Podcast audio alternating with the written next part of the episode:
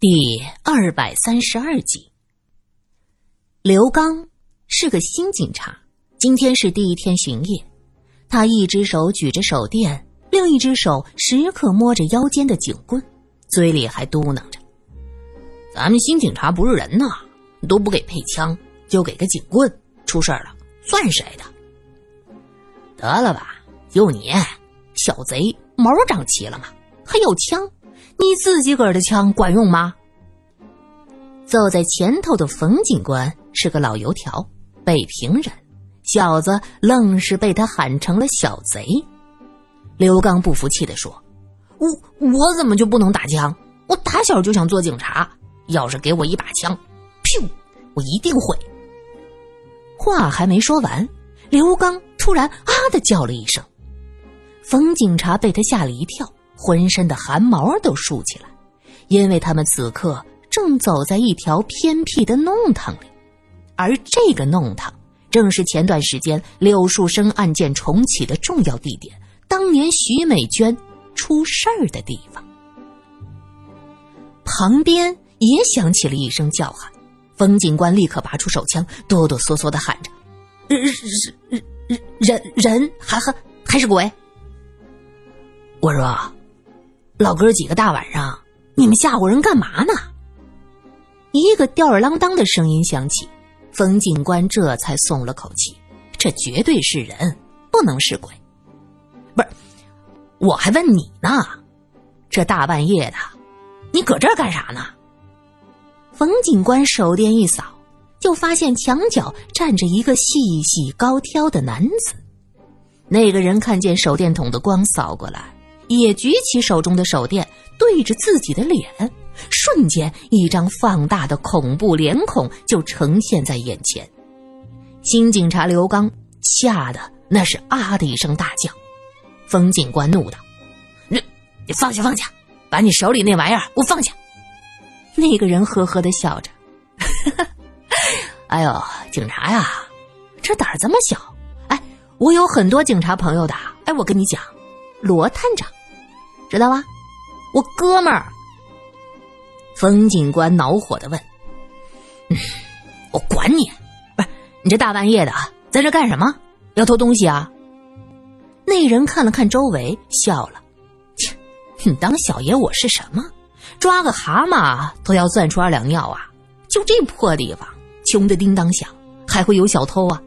哎，我说老警察，你这口音熟悉啊？”北平人，是啊，我祖籍北平的。冯警官也听出来，不是，你也是呗？咱老乡啊！哎，我说老乡，这大半夜的你不睡觉，你跑这儿干什么？吓不吓人呢？嗨，不是好奇吗？这案子，凶案现场。听到这话，刘刚是缩了缩脖子。又举着手电向着前后左右照了照。冯警察拍了拍刘刚的手电：“哎，别别别别别照了，越照越害怕。”刘刚照了一圈，看着那人说：“叫什么？有证件吗？”那个人笑眯眯的拿出证件，刘刚接过来，拿着证件读出声：“没鬼！”他吓得一哆嗦，冯头。他叫没鬼，他他他他是个鬼。那人扑哧一声笑出来，小兄弟，你这认字儿就读半边啊？你绝了你！冯警察一把抢过证件，看了一眼，什什么没鬼？人家叫玉伟，玉伟啊，已经笑得直不起腰来。冯警察瞪他一眼，心想：真丢人，这警察怎么是个睁眼瞎呀？不是，你到这体验生活来了？冯警察终于找到一句合适的新鲜词儿。啊，对呀，就是这个意思。哎，我告诉你，我打算写一个剧，哎，就用这个案子的背景。哎，你们想啊，那么美丽纯洁的姑娘被杀了。这是多悲惨的事儿啊！悲剧，要想写好剧本，我就得实地考察。我呢，就是来走走看看，我找找感觉。冯警察扫了玉伟一眼，见他穿得整整齐齐，说话语气轻松，还真不像个小偷。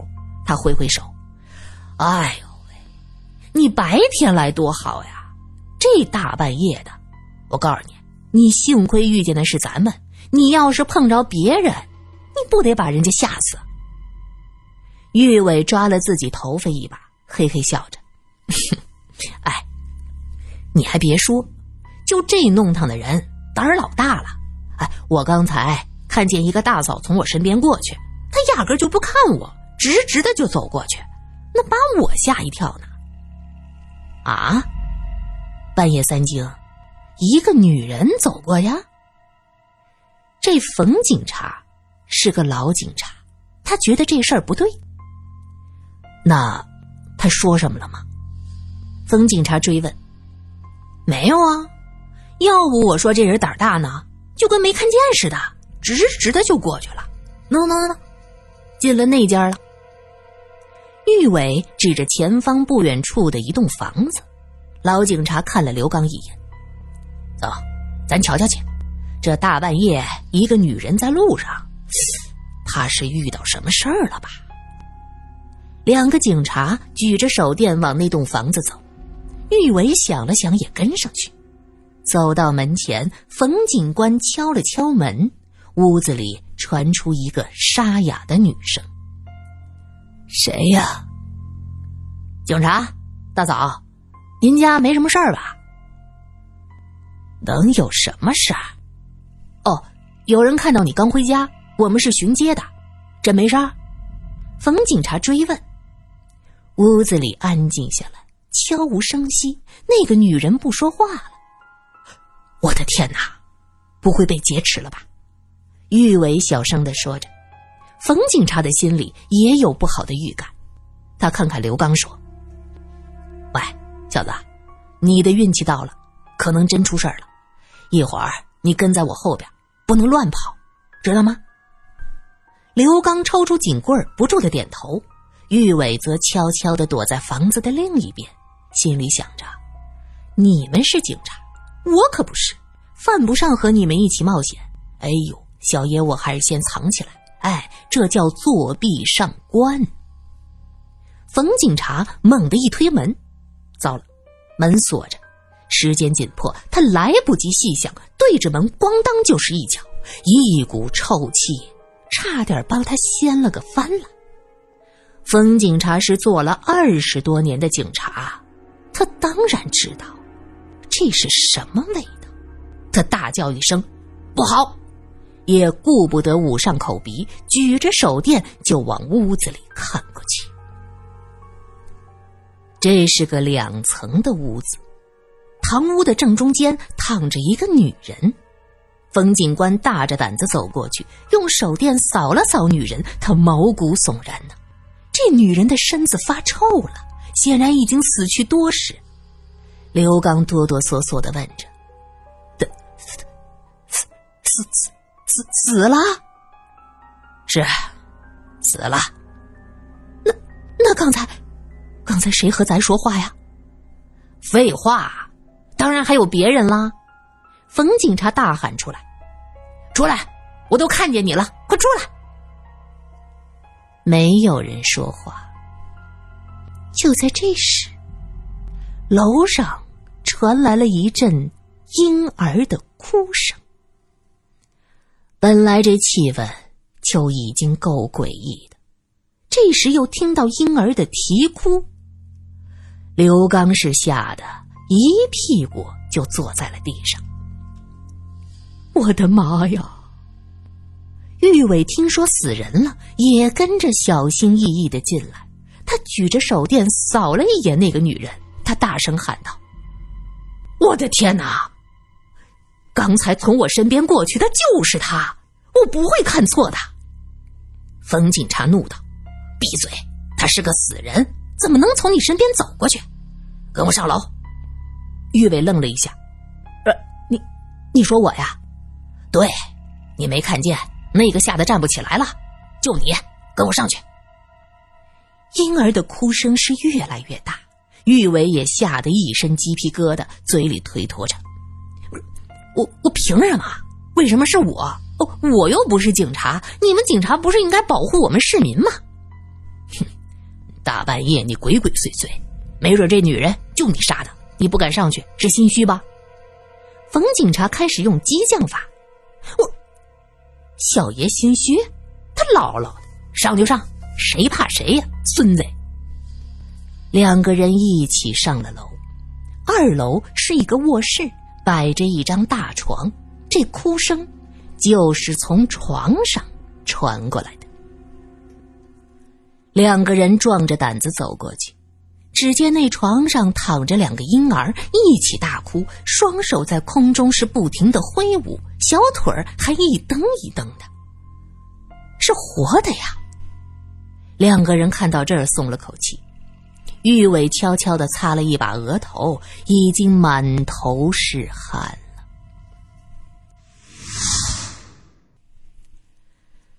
这一天的凌晨，苏三是被一阵婴儿的哭声惊醒的。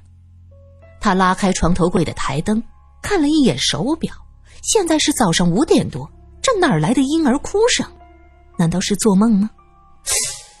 不对呀，这栋公寓里……没有婴儿啊！苏三想了想，用被子盖着头，打算继续睡过去。婴儿的哭声越来越响，就像是在他家门前。接着，敲门的声音响起来：“三三，救命啊！”是玉伟。苏三困得不行，嘴里嘀咕着：“嗯，你是被婴灵缠上了吗？”找我没有用，我不会做法。哎，你去找个道士。啊，你去吧去吧，我要睡觉。不是，不是婴灵，是两个小婴儿，俩孩子。哎呦，我的天哪，他俩哭个没完。天哪，我怎么这么倒霉？哎呀，真是，我好好的，我上那巷子做什么去啊？三三，我求求你。你帮帮我行吗？苏三这才一个机灵坐起来，他连忙换了一身便装，将头发扎起来，被子叠上，推开窗子，这才打开门。只见玉伟就在那门前站着，怀里是两个襁褓。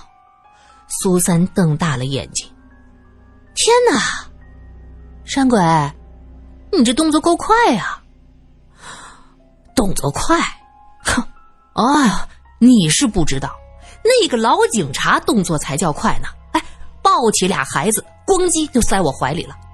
我这是什么命啊？竟然看孩子！我的天，他俩吵死了！不是，这孩子不是你的呀？哪来的？哎，姑奶奶，你先别问了行吗？让我先进屋吧，再多站一会儿，这楼里的人能活剥了我。玉伟抱着孩子，一个闪身。走进来，苏三看着他手足无措，就只能接过一个抱在怀里。他也没有带过孩子呀，他也不知道这孩子为啥哭呀，就只能是前前后后、左左右右、上上下下怎么蹦来蹦去。嘿，没想到歪打正着，小孩就喜欢颠来颠去。玉伟看见是一阵大喜，也跟着跳来跳去。可他那个个儿高腿长，幅度太大，怀中的孩子那哭得更厉害了。苏三将自己怀里这个晃笑了，放在床上，又去抱玉伟怀中那个，嘴里还嘟囔着：“你瞧你挑的，你是大马猴啊！”玉伟委屈的撇着嘴：“这奇了怪了，怎么你抱着不哭，我抱着就哭啊？我也在跳啊！哎呦喂，就你，跳的跟地震似的，好好的孩子都能给你吓哭了。”苏三接过孩子，放在怀中，轻轻的晃悠。看着那孩子笑了，苏三问道：“这孩子应该是习惯用摇篮，看来他们的母亲很喜欢用这种方式哄他们睡觉。哎，你快告诉我，孩子哪里来的？他们的妈妈呢？”玉伟垂头丧气：“哎呀，别提了，三三。”我撞见鬼了，这孩子是那女鬼的，啊！鬼！苏三吓了一跳，差点把怀中的孩子给扔了。玉伟急忙按住他的胳膊：“哎呦，姑奶奶，姑奶奶，你可轻点这可是孩子，活的。”苏三瞪他一眼，没好气的说：“这能怪我吗？一大早的人还没睡醒就被你吵醒了，弄咱俩吱吱哇哇叫的孩子不说，还什么鬼呀神儿的吓唬人？不是，我真没吓唬你，这事儿太邪门了。你说吧，过去咱也遇见过不少事儿，我觉得可哪次都没有这一次邪门。我一想起来，哎呦，我浑身都起鸡皮疙瘩，瘆得慌，真的。”太他妈吓人了！于是苏三哄着孩子，玉伟就站在那儿，把事情原原本本的说了一遍。啊，你真看清了？就那个女人？对呀，我看得真真的。那个女人就这么直直的从我身边走过去，把我吓一跳。我这刚稳定心神，那俩警察就到了。从那女人进屋到俩警察出现，这前后就半个小时，怎么那人能死的不能再死了，都臭了呢？哎，你说说，这用大锅煮，没有半个时辰，那也煮不透啊！呸呸呸呸！你还让不让人吃早饭了？苏三瞪他一眼，玉伟缩了缩脖子。哎呦，我打个比方，这是他邪性。苏三。将怀中的这个也放下，伸出手指头，轻轻的按了按婴儿的小脸。肉做的，活的，这俩真的是孩子，没错呀。对呗，我也摸了捏了，的确是活孩子。可这屋子里怎么能有俩孩子呢？看着活得好好的，一点也没有挨饿受冻。不，对，连尿片都是新换的。床边的木桶还有新换下来的尿片，床头还挂着几个洗干净的呢。那，就是有人照顾这孩子呗。苏三突然又喊着：“哎，你们把他放沙发上，可不能给我尿床上。”俩人手忙脚乱，抱着孩子往沙发上放。这时他们才发现，这俩孩子长得是一模一样。黑黑的小眼睛盯着他们，玉伟轻轻的捏了一下孩子的小胖手。哎，咱们俩现在有点像他们爹妈。切，你想多了。